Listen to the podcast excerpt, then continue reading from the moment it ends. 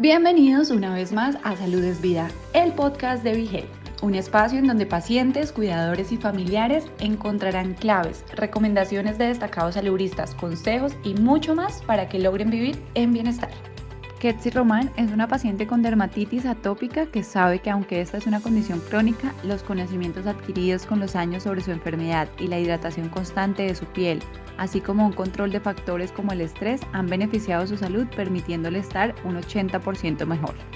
En nuestro podcast Salud es Vida compartimos sus consejos y recomendaciones para el manejo de esta enfermedad cutánea. Toma nota y cuida de ti. Continuamos con nuestro evento Edúcate sobre las condiciones autoinmunes e inflamatorias y hemos estado, participé hace unos minutos en un panel de pacientes de diferentes condiciones autoinmunes y sabemos que una de las a veces más difíciles de asimilar porque es visible son las condiciones autoinmunes que afectan la piel. En este caso en particular la dermatitis atópica, tenemos con nosotros a una paciente que siempre está con nosotros en BeHealth cuando la necesitamos. Eh, Ketsi Román, Ketsi, siempre portavoz eh, y ayudando a otros. Gracias. Gracias a usted por la invitación, como siempre, por el espacio.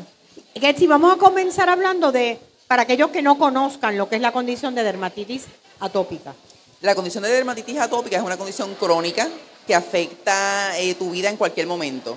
Puede ser en la niñez, adultez, ¿verdad? No importa la etapa que estés viviendo, pudiera ser afectado por la dermatitis atópica. Y eh, las características, ¿verdad? Es un picor intenso, eh, áreas de la piel inflamada que pueden ir generalizadas o en áreas específicas eh, que definitivamente impactan tu día a día, ¿verdad? Así que en mi caso específicamente llevo una vida, 40 años con la condición. Casi nada. Y he vivido todas las etapas y evoluciones de la dermatitis atópica desde los dos añitos, así que O sea que a ti la te diagnosticaron de niña. Eso es correcto. Y en aquel momento me imagino que no había muchas alternativas. La realidad es que no. Eh, los medicamentos eran bien limitados, así que todos los tratamientos que podían haber eran los mismos siempre. Y tenía que estar constantemente visitando doctores porque el cuerpo también eh, asimilaba el medicamento, dejaba de funcionar y tenía que volver a ver qué otra cosa podía hacer, porque la realidad es que constantemente tenía exacerbaciones. Eh, yo me imagino que la etapa de la adolescencia tiene que haber sido difícil. Bastante, creo Porque que es una de las más de las que nos define en términos de autoestima, ¿no? Eso es así, eso es así. La realidad es que en ese momento eh, uno buscaba la manera tal vez de ocultarse ante el mundo, ¿verdad? Tenía manchas en mi piel, tenía laceraciones abiertas. En un momento donde quizás tú quieres verte lo más bella posible, ¿verdad? Y que todo el mundo pueda ver eh, tu piel sana, pues la realidad es que esa no era mi, mi realidad. Era tu realidad. No, no lo era y tuve que comenzar a aprender a vivir, ¿verdad? Con la condición y poder entender que me tocó en esta vida llevar la dermatitis atópica y que parte importante de cómo evolucionaba mi dermatitis también tenía que ver con las emociones. ¿Ok? Definitivamente. ¿Y cómo trabajaste con eso? Pues poco a poco, ¿verdad? Lo que fue el esfuerzo de mi familia, de mis padres, para darme ese support o ese, ¿verdad? Ese empuje. Apoyo. eh, apoyo para dejarme saber que me, me tocaba aprender a vivir con esto, ¿verdad? Esto no es una condición que yo decidí tener, nací Claro. con ella. Así que comencé a reconocer que me tocaba hacer, a ocuparme, ¿verdad? Para que mi piel estuviera lo mejor posible dentro de la condición y poco a poco ir am, educando mi entorno para que supieran cómo se veía la dermatitis atópica en ocasiones, ¿verdad? Porque había veces que me podía levantar totalmente roja e inflamada y eso crea, ¿verdad? Las personas cuando lo ven se impactan. Sí. Y Ah. Sí, definitivamente. A veces pregunta, a veces ves las miradas, Claro. ¿verdad? No hay preguntas, pero hay miradas. Hay miradas. Y eso en una etapa de adolescencia Es te duro. impacta, te Es marca. duro. Ok, ahora como adulta, pues yo puedo manejar eso, ¿verdad? Sí. Mucho mejor que lo manejaba anteriormente. Pero por esa misma razón, porque sé que pueden haber allá afuera personas y adolescentes eh, sufriendo esta condición y padres que quizás no saben qué pueden hacer, ¿verdad? Para ayudar a sus hijos. Por eso estamos aquí hoy. Qué bueno. ¿verdad? Buscando la forma de poder guiarlos y de que puedan entender que esta condición, aunque es crónica y, y sí afecta, hay cosas que podemos hacer para poder sentirnos mejor y ayudar a nuestros hijos y a nuestra familia y a todos los conocidos que puedan padecerla. Eh, hablando de lo que puedes hacer, en estos momentos estás medicada. Al momento sí. Eh, la realidad es que es una, un- una medicación más liviana que lo que usaba años anteriores. Qué bueno. Sí. Y, y reconozco que actualmente existen tratamientos que no existían eh, ¿verdad? Cuando más crónica seguro. estaba mi condición. Así que invito a todos los pacientes con dermatitis atópica a buscar asistencia médica. No tienes por qué sufrir, ¿verdad? No. Quizás antes, al ser limitada, eh, los tratamientos, pues uno sufría un poquito más. Ahora tenemos muchos tratamientos nuevos, importantísimos para el tema de la dermatitis atópica. Así que busquen ayuda, guíense por sus dermatólogos y van a estar bien, definitivamente. Aparte del medicamento, ¿verdad? Eh, ¿Qué cambios en el estilo de vida o qué prácticas tienes que pudieras compartir que a ti te ayudan? Claro, una de las cosas que más me ha funcionado es la hidratación. Ok. Anteriormente, aunque reconocía que era importante, no sabía cuán importante, Oh. ¿verdad? Así que actualmente mi hidratación es continua. Totalmente el cuerpo completo, ¿verdad? Y me mantengo durante el día humectando mi piel. Cuando para- hablas de hidratación no es que estás bebiendo agua, También, eso también es también, importante. tiene que ver Pero también. hablas de, de Pero tópica, el- claro, es una Claro. crema hidratante, sin perfume, sin alcohol. sin perfume y sin alcohol. Correcto. Y, y tan pronto termino mi baño, me humecto todo el cuerpo Ok. y así me mantengo durante el día. Una vez yo siento que necesito nuevamente un poco de la humectación, eh, pongo ¿verdad? las áreas que lo necesito y me mantengo durante el día hidratando mi piel constantemente porque al final he podido ver con esto que la mejoría es sustancial, ¿verdad? Una vez yo me mantengo hidratada. Así que así lo he hecho. ¿Y la crema es años. medicada o sencillamente No, es una crema de acceso libre, ¿verdad? Eh, simplemente tienes que buscar que diga no perfume, No perfume. no fragancia, eh, ni alcohol. ni alcohol? Y esa sería una crema hipo- hipoalergénica, ¿verdad? Claro. Que la puedes utilizar y hay diferentes marcas. ¿Cómo estás hoy? Pues puedo decir que estoy un 80% mejor que lo que estaba antes. De verdad. ¿Verdad? Eh, obviamente sabemos que la dermatitis atópica es evolutiva, ¿verdad? Eh, quizás por la edad en la que me encuentro es diferente a como me afectó anteriormente, pero con este conocimiento que tengo ahora, ¿verdad? Y esta, este detalle que te acabo de mencionar, que para mí es sumamente importante, que es la hidratación, eh, y unos cambios, ¿verdad? Eh, eh, por ejemplo, donde yo vivía era un lugar más húmedo, me mudé a un lugar menos Ah, húmedo, ok. ¿verdad? Eh, sé, ¿verdad? Y me consta que el estrés es un detonante eh, importantísimo Eso te iba a decir, condición. nosotros hemos hablado antes acerca de ese tema en particular, Correcto. de cómo, ¿verdad? Tú como profesional, eh, cuando surgen situaciones estrés, estresantes en el trabajo, tú lo notas, tu piel lo nota. Definitivamente, definitivamente. Cualquier eh, evento que pueda causar un estrés en mí, automáticamente comienza el picor. Wow. Automáticamente, y entonces si no lo controlas, pues desencadenas quizás laceraciones por rascado intenso, ¿verdad? Así que como ya yo sé que eso es lo que me va a suceder, pues trato entonces de respirar profundo, mantener la calma, ¿verdad? Analizar lo que está sucediendo con calma. Y- Mindfulness. definitivamente, porque al final voy a pagar las consecuencias. ok, o sea que te das cuenta y puedes detectarlo en el momento. Definitivamente, definitivamente. Es, tan importante ese detonante, el estrés, yo creo que más que cualquier otra cosa. De verdad.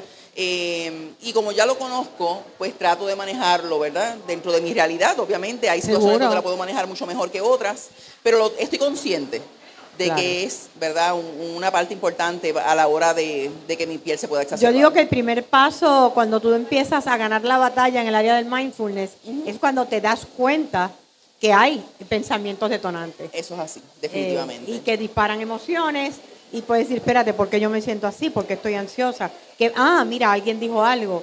O estoy pensando en el futuro. O estoy... Y Pero es, sabemos- es detectarlo. Claro, y sabemos que el estrés afecta a todo, Claro. ¿verdad? En este caso, con la dermatitis atópica, tienes un efecto visible. Sí. Hay efectos que no son visibles. En este caso, automáticamente tu piel comienza a reaccionar a ello. Así que esa es la importancia también de poder manejar este tema lo Eh, mejor posible. mencionaste el estrés, pero ¿cómo están bregando con el calor? Ah, Porque intenso. este, este año nuestra vida ha cambiado, ¿no? Definitivamente, eh, eh, es increíble el calor que estamos eh, viviendo en Puerto Rico, ¿verdad? Creo que es uno de los peores que yo he vivido.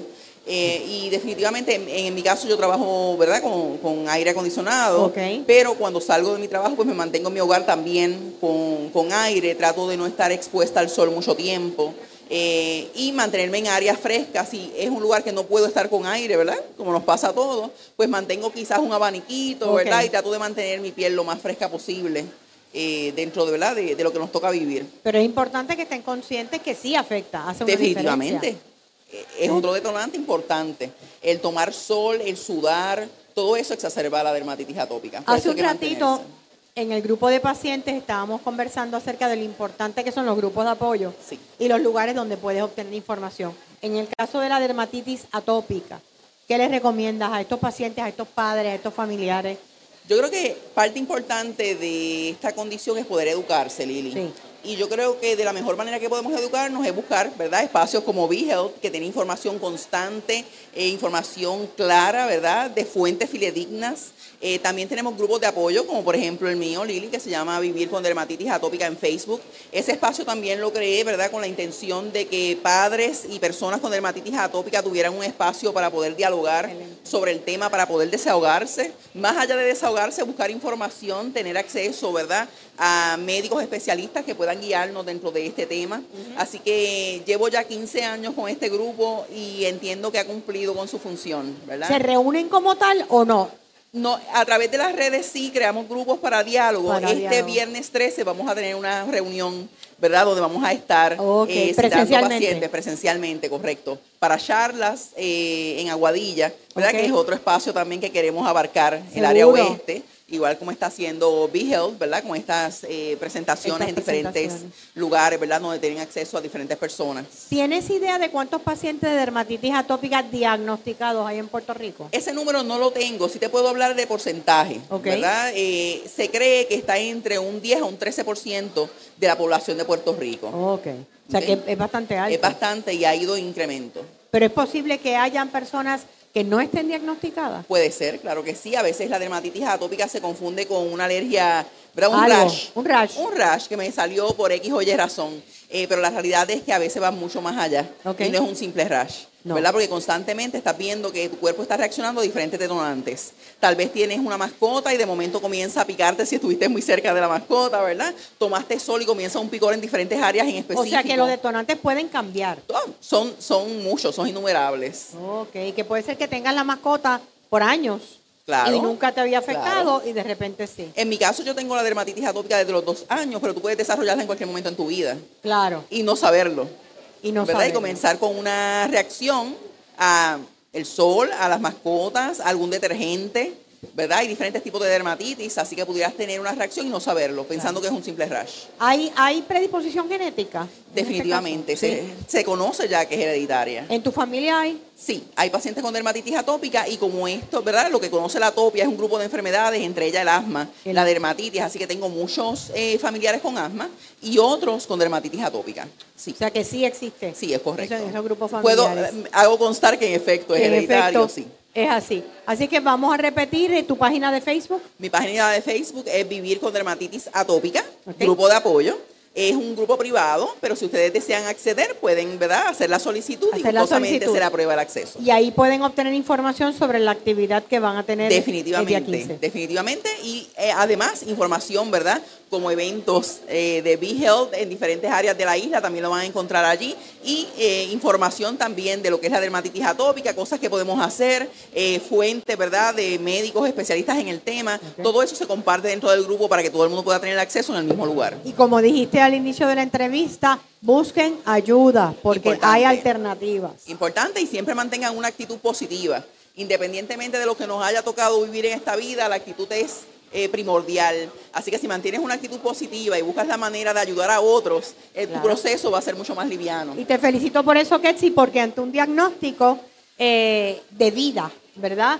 Lo convertiste en tu propósito. y Me parece que eso, Eso es así. es extraordinario. Y Gracias, Ketsi. Román. Si te gustó el contenido, no olvides seguirnos en tus redes sociales favoritas. Nos encuentras como Vigel PR.